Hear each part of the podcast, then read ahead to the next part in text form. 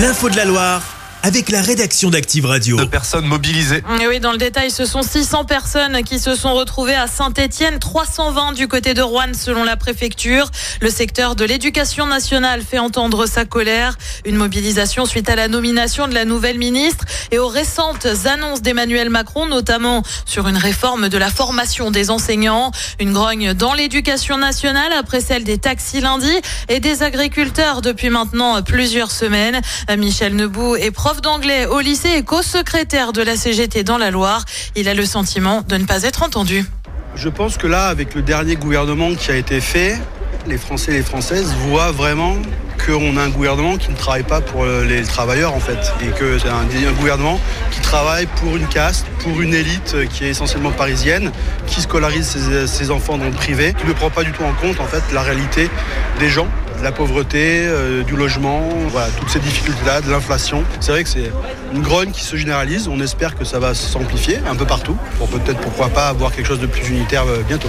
Et le, ministre, le ministère de l'Éducation, de son côté, annonce 20% d'enseignants mobilisés aujourd'hui en France. Et puis, la colère des agriculteurs ne retombe pas. Des blocages sont encore en cours, notamment dans la région à hauteur de Pierre-Bénite sur la M7 et sur l'A89 à la tour de Salvani.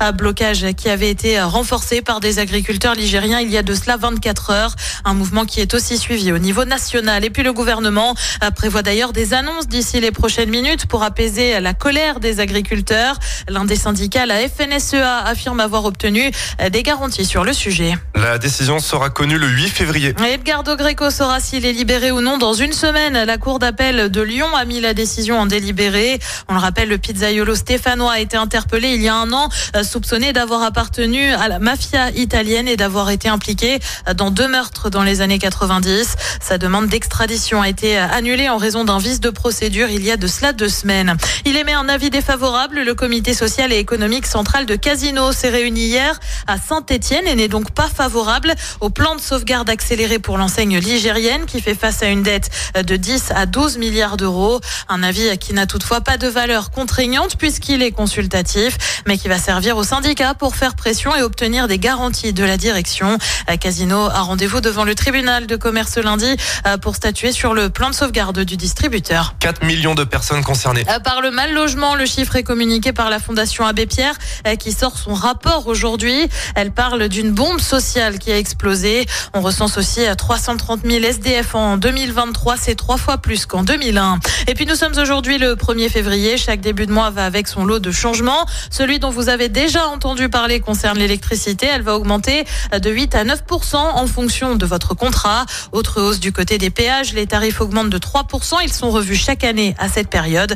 En revanche, le prix du gaz, lui, pourrait baisser. Et puis deux passages dans la Loire pour le critérium du Dauphiné qui a lieu du 2 au 9 juin prochain. La course cycliste s'élancera de l'Allier à 100% sur Sioule, mais il faudra attendre l'arrivée de la deuxième étape du côté du col de la Loge pour venir dans la Loire.